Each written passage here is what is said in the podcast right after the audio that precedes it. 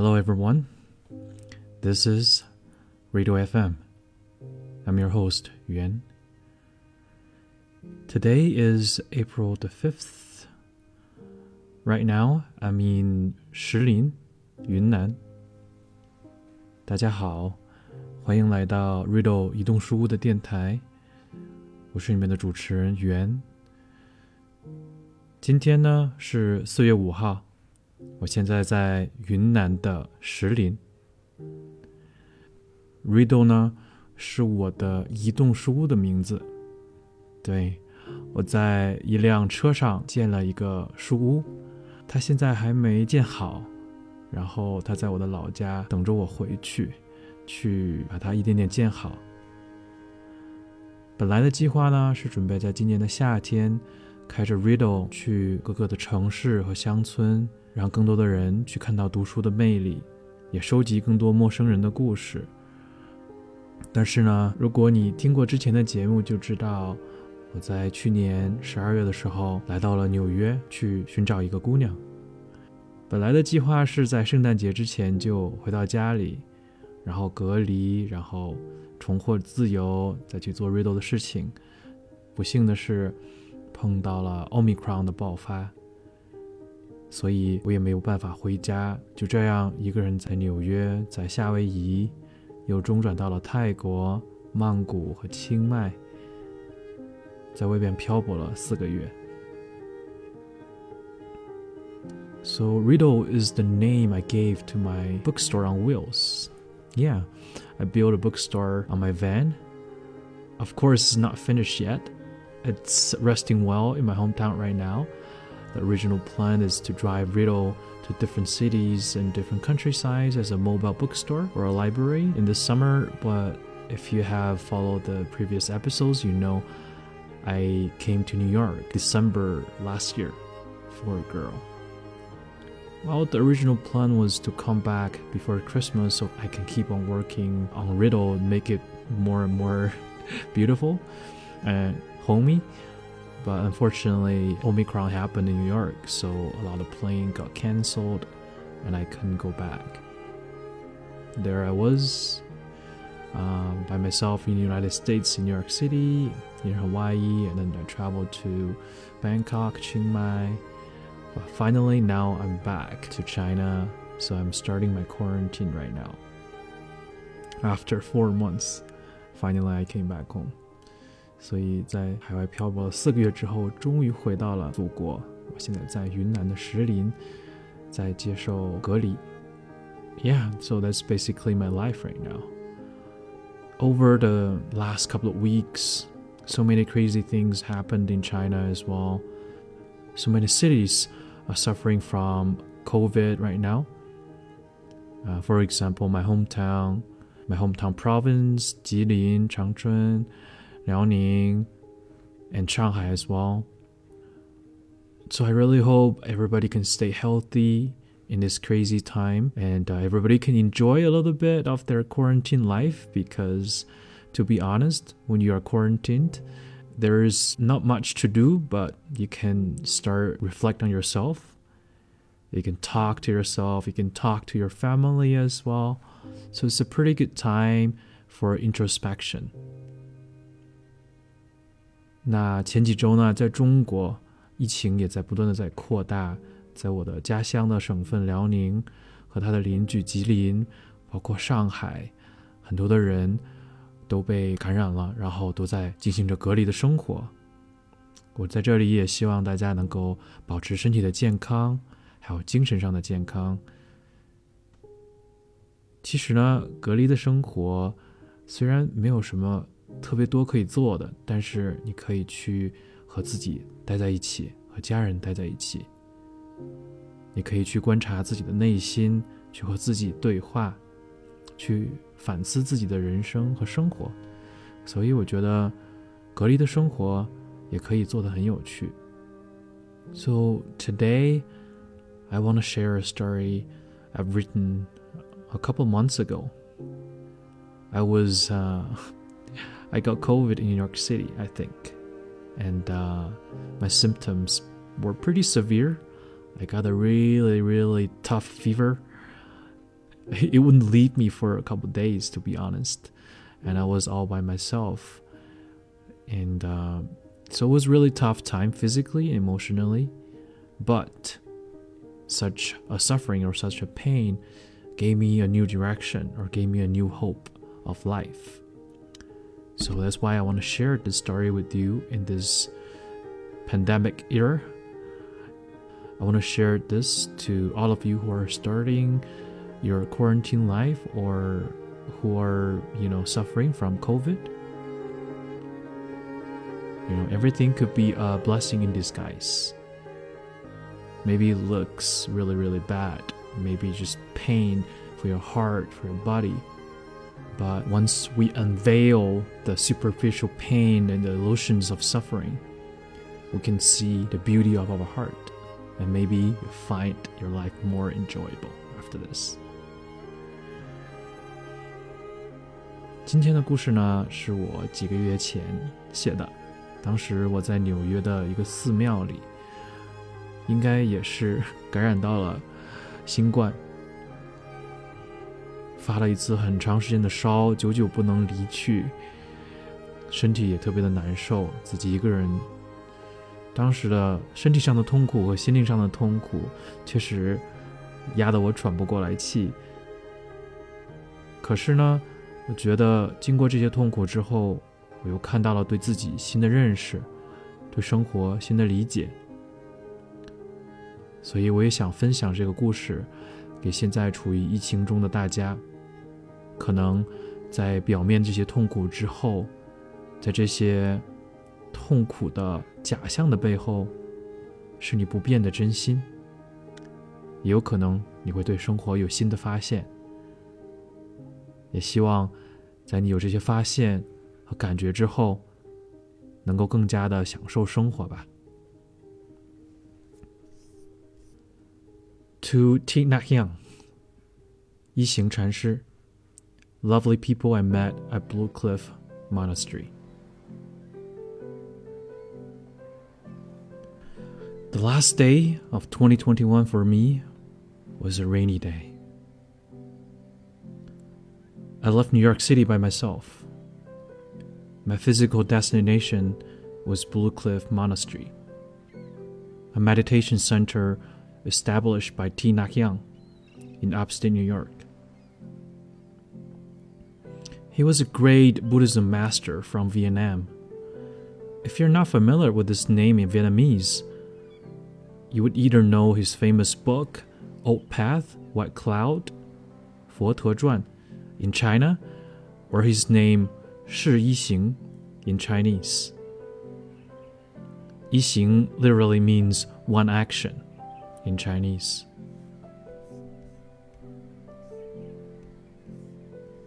On my way to the great master's Zen place, I was nowhere near the word Zen.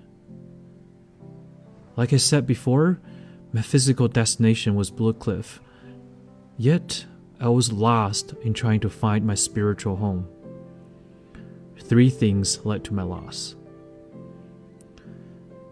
First, I was so ready to be homebound after seeing the person I want to see in New York and saying what I want to say. Yet, due to the rampant break of Omicron, the flights back to China were either cancelled or way too expensive for me to afford. My heart was already sent away from where I was then, but physically, I was trapped in New York. Second, I was having a fever with a severe headache and runny nose. All symptoms were suggesting that I was possibly a recent victim of Omicron a new variant of COVID 19 that was raging in New York City. Even though the testing kit told me I was negative, I couldn't control my paranoid mind to go to crazy town, pessimistically ruminating, what if this, what if that, and concluding that I was nothing but a liability. Third, on my way to Blue Cliff, I missed a transit bus from Newburgh to Middletown. I was too shy to ask for help. I was too cheap to take a taxi to the monastery. I trapped myself in this realistic dilemma. In fact, I was on time for the bus. It was a bus driver that didn't see me in the stop. So he ran off on me with no mercy to my soaked clothes, my fever laden head, and my drenched heart. So missing that bus was the last straw that breaks the camel's back. I was left by everybody. There was only one thing left on my mind the scariest thing of one's life despair. Oh, also, I broke my glasses, so I was half blind. It was like the universe was working against me. Tears flooded my eyes. To this day, I was still befuddled by how I chose to beat myself up like this especially considering I was basically a homeless couch surfer for the last two years in China. I was well trained in making the best of what comes to me in life, no matter its mishaps or good fortunes. Yet, on the other shore of the Pacific, in the bus stop in Newburgh, I turned myself into another person. A person I sympathized towards to the point of despising him at the same time. Now let's fast forward 10 days later. As I was making one first step out of Blue Cliff Monastery and thinking about what I'd become, the crybaby in the above paragraphs was gone. To be more exact, he was resting in peace. How? I pay my tribute to lots of strangers I have met and haven't met at Blue Cliff, including Thich Nhat Hanh. Like I said before, en route to the monastery, I was in a pretty shitty shape. Sorry for my vulgar choice of words. I rarely curse in my writing, but that's exactly how I was shitty. Yet I managed to get myself there in spite of my broken glasses, drenched heart, and a head spinning fever. The first person I met was Jean. I talked to her on the phone before. She had a very soothing voice in explaining why they consider my application for a scholarship here. The monastery charges one visitor $40 per night for accommodation and food, and they offer scholarships for people who have special cases. I was on a tight budget, so I applied for the scholarship. While reading the part I came to New York for love in the application letter, she let out a cute laugh. To me, her laugh was telling me, yeah, we've all been there. She, in person, was an accurate personification of that laugh understanding my struggles, and helping me settle down in the dormitory. The second I laid my head on my new bed, I could finally find a hint of peacefulness in my world. Still homeless, yet one inch nearer to my spiritual home. After settling down, I gave myself a tour around the monastery the monastery was located in a very serene forest. My ears, getting ready to the rowdy New York, could actually hear sounds that you have ignored, like the sound of falling leaf, whistling of the wind, footfalls of some wild animals. Speaking of wild animals, I met some deers around my dorm cabin on my first day here. They were scared by my sudden presence at first, but we got along after returning their welcome by feeding one of them. I sent a picture of them to a friend. She said she had dreamed about them before. I lost sight of them for several days there. One day, the very same friend surprise visited me with medicine and fruits because I've been sickened by a fever for several days. On the same day, the theaters showed up again.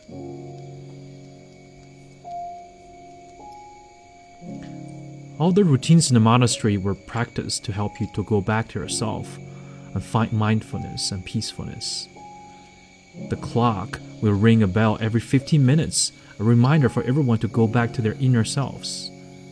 So, on hearing the sound of the bell or the singing bowl, everyone will stop talking or walking and spend some seconds being with themselves. Mindful Sangha meals will be served and eaten in silence so they can feel every chew of the delicious food in your mouth. and appreciate such a dietary blessing from Mother Nature. Walking and sitting meditations are led by monastics for lay friends every day. We sing songs together or chant sutras together before each session. On my first day here, I met Luke, a young Chinese French filmmaker who lives in New York now. His long hair in a bun, baggy pants, and round glasses made him look like a brother of mine. His slow mannerism and soft words manifest great peacefulness. We exchanged some small talks and life stories. Thanks to Luke, I was already feeling that my lonesome soul was starting to stop fidgeting and letting itself go back on its road to his spiritual home. You'd often find Luke volunteering in the kitchen all the time, which motivated me to volunteer in the kitchen in later days as well. In a warm community like this, helping each other does not take a second thought. It is in everyone's blood. When you see something is not tidy in the kitchen or bathroom, you put them back in order instead of walking away from them. This is what happened to my laundry one day. I put all my laundry in the washer and set up a timer for an hour to come back to put them in the dryer. Yet, by the time I got back, all my laundry was already in the dryer thanks to a nameless Samaritan. I left a thank you note for this kind stranger. Later, I found out was Sister Manifest. In later days, we shared some laughs when cleaning and washing in the kitchen together. I guess the natural spirit of volunteering and always being thoughtful to others is core to keeping this community together. You don't rely on one system or one person to maintain the operation the spirits of one community. All it needs is a natural kindness and compassion inside all human beings. For the first five days at the monastery, I wasn't quite active. I always found myself walking around the others. Instead of meditating with the group, I often found a quieter spot to meditate by myself in the meditation hall. Like I said, I still felt under the weather due to the fever, and I was paranoid that it might be COVID. So I chose to isolate myself most of the time. That physical and spiritual isolation went on even after I felt better physically and mentally. The person who helped me open up more was Brother Dialect. At one lunch on day six, I was eating at the far end of the table in silence that day. Then Brother Dialect sat next to me and greeted me with joint palms before dining. Between his eyes, I felt a grey stream of softness and kindness mixed with tinge of sadness. After the silent 20 minutes passed, we started to talk. I wasn't feeling shy or paranoid around him and his energy. Just like the softness between his eyes, his words and smile were equally gentle to me. One thing led to another, we started to talk about our depression days before and how we overcame it. It was the Buddha in our hearts and the friends and family in reality who lit the way for us in those difficult times. After lunch, he invited me for a walk around the mountains. I had rarely talked to anyone in my first five days, and with Brother Dialect, I started to pour all my thoughts and emotions to him. He took them well with words of wisdom and encouragement. Later, I asked him to write on my love book, a book where I collected people's definition of love. And this is what he wrote Love is sharing a deep connection with others that transcend walls and boundaries. Therefore, it is very important for us to be truly there, for our quality of presence is the gateway to many depths of love. In love, we find joy, happiness, compassion, forgiveness, but also tears and pains that help enrich it. If we know that we are interconnected in many ways, we can touch love in a deeper, more spacious, and more thankful way. One night I was reading in the dining room. It was my usual hangout after dinner since I had the big room for myself and had access to all kinds of tea at once. The English calligraphies on the wall by Thich Nhat Hanh were great reminders for us to do everything with great consciousness. Then V, a girl I said hi before, entered the room. We weren't really close, but her hearty smile brought us closer. It turned out that V, a Vietnamese student in the US, spoke Chinese fluently. What amazed me more was her baking skills. That night, she came to the dining room to bake banana bread for everyone. Of course, I was a fortunate first guinea pig for her only batch of bread that night. While bread tasting together, we talked in the dining room for almost two hours about food, languages, cultures, and life. I learned so much about her and her country. For example, I had no idea that Jin Yong's books and the TV shows based on his books could be a common topic for Vietnamese and Chinese to talk about forever. To this day, the banana aftertaste and V's smile still linger in my taste bud and memory foam. My friend Hao Ruo surprised me on January 2nd, my third day in Blue Cliff. Well, the reason why she rushed here all the way from New York was that I was still quite sick with a fever. Endless headaches stopped me from being the person I want to be. Yet her visit brought some glimmers of hope and energies of vitality to my sick body and mind.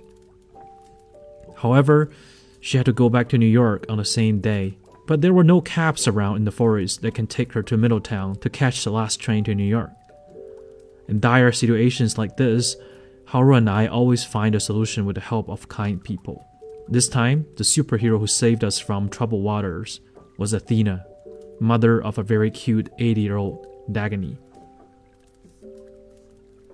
Hao Ruo and I went to the dining room to the sister's side to try our luck to see anybody happen to go to Middletown so that we could share a ride. Yet, it was already after dusk. All daytime visiting lay friends had already gone home. So such news brought furrowed brows to Hao Ruo and me. However, the brothers and sisters started to spread the word. Even though I didn't understand any Vietnamese, the expressions on their faces looked optimistic to us. Within five minutes, our superhero Athena showed up with her ride. When we learned it was Athena who was driving us to the train station, we couldn't be happier. We loved her and her perky energy. Her daughter and she were such sunshine in the community always bringing a big smile to everyone's face and always lending people their helping hands. It goes without saying that we made it on time thanks to Athena's speedy driving. I offered Hao Ruo a long hug as the train was coming. She asked me for a promise, a promise to talk about my pain with someone in the community, and I fulfilled that promise. On our way back, Athena listened to my pain and stories. Suddenly, she felt like a mother to me. A mother was driving her heartbroken son back home. When arriving at Cliff, she asked the sisters to fix up some food for me, and we shared a long hug. A hug for more than 10 seconds. A hug that you could feel each other's peaceful heartbeat. There's just so many stories of hardy strangers at Blue Cliff who've helped me and, like mirrors, reminded me who I should be. There is Brother Emptiness, the senior monastic who talk about Jin Yong's wuxia books and books about Xuanzang with me. There is the brother who I deem as the funniest guy in Vietnamese in spite of his broken English. He joked that I look like a monastic from Wu-Tang Clan in Jin Yong's book. There is Abhishek who talk about love with me and introduced me to the Dharma meditation camp. There is the sister who introduced me to the great books by Thich Nhat Hanh and explained the Heart Sutra for me. There is another sister who I clean dishes with in the kitchen, and who is just like my bigger sister. There is Riles who played basketball with me, talk about his vagabond life in the US, and drove me to the train station. One day, I'm sure he'll vagabond his way to China and to my van. We'll tour around China for sure. And of course, there's Thich Nhat Hanh, the Zen master I've never met. But his words and works brought more compassion and Zen in me, in this community, in this world. When Thich Nhat Hanh passed away, I was reading his book named The Novice. In the epilogue, he shared one story about always going back to your spiritual home. His exact words are Many years ago, I had a hermitage in the wood, about two hours' drive from Paris. One morning, I left the hermitage to go for a walk.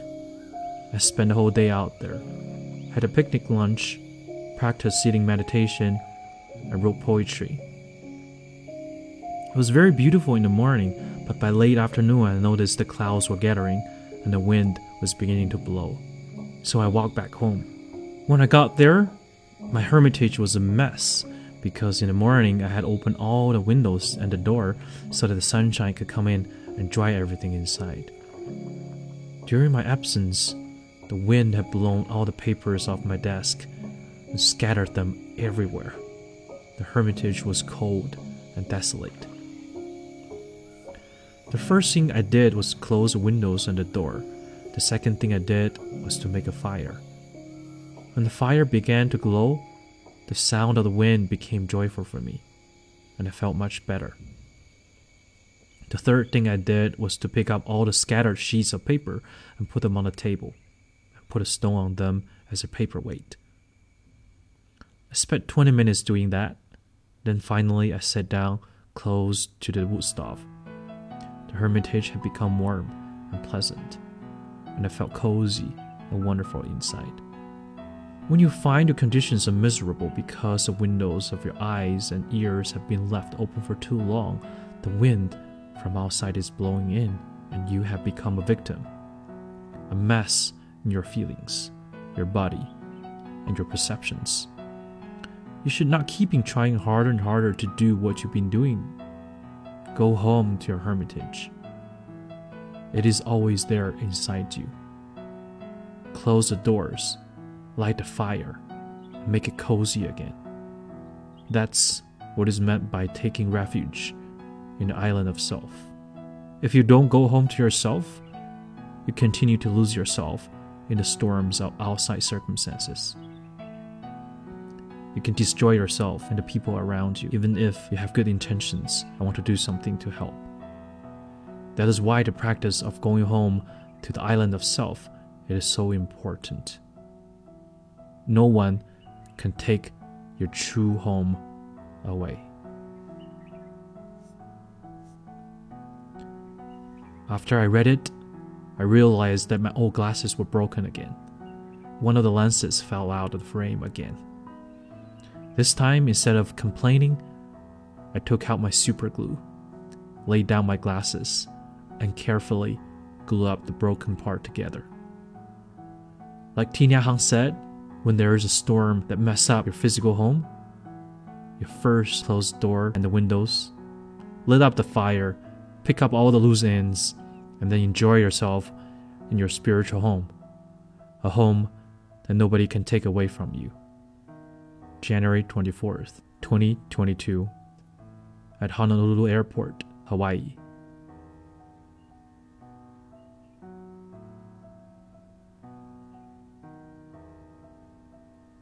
Even though I wrote this story, even though I read this story so many times as well, still, this day when I was reading this out loud to you guys, I was still touched and moved by the warmth and kindness of those strangers at Blue Cliff Monastery and also the Zen master Thich Nhat Hanh, and also by the self in me, by my spiritual home in me. Because right now, not only I've gone back to my physical home, China, but also I think I find my spiritual home as well. Even though sometimes I've still lost on my way home, but I know it's there. My spiritual home is always there in myself lighting my way up, showing the directions where I should go.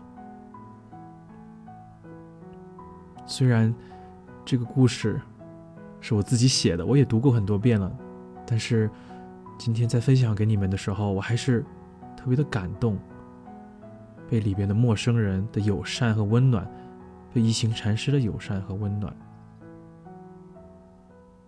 虽然现在我不仅仅回到了自己现实的家中，中国。我还回到了自己的精神家园。虽然有的时候在精神家园的路上，我还是会迷失，但是我知道它就在那儿，发着光，指引给我方向。它就在我的心里。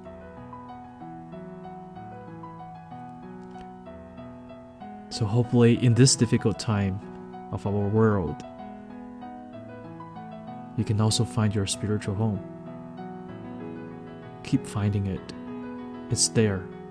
It's always there, inside of your heart. 所以，希望世界这么艰难的时候，你也能找到自己内心的精神家园。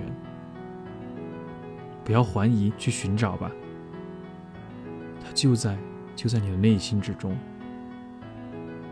只有你，只有你自己，才能找到它。With this story and a nice energy around the air, I want to conclude this show by saying good night to you. 好了，随着这个温暖的故事和空气中的能量，我在 Radio FM 祝你晚安。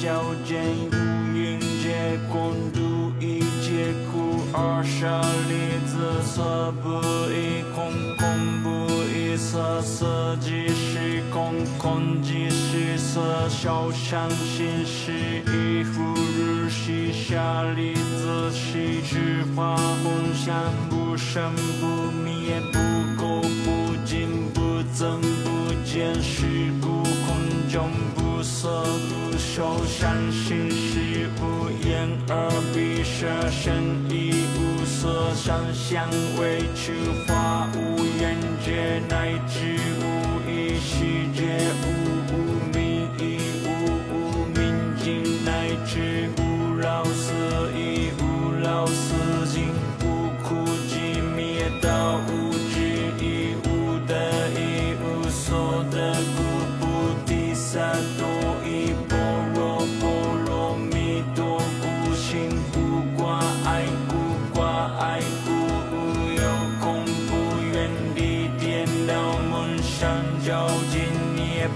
sun shade you for evil.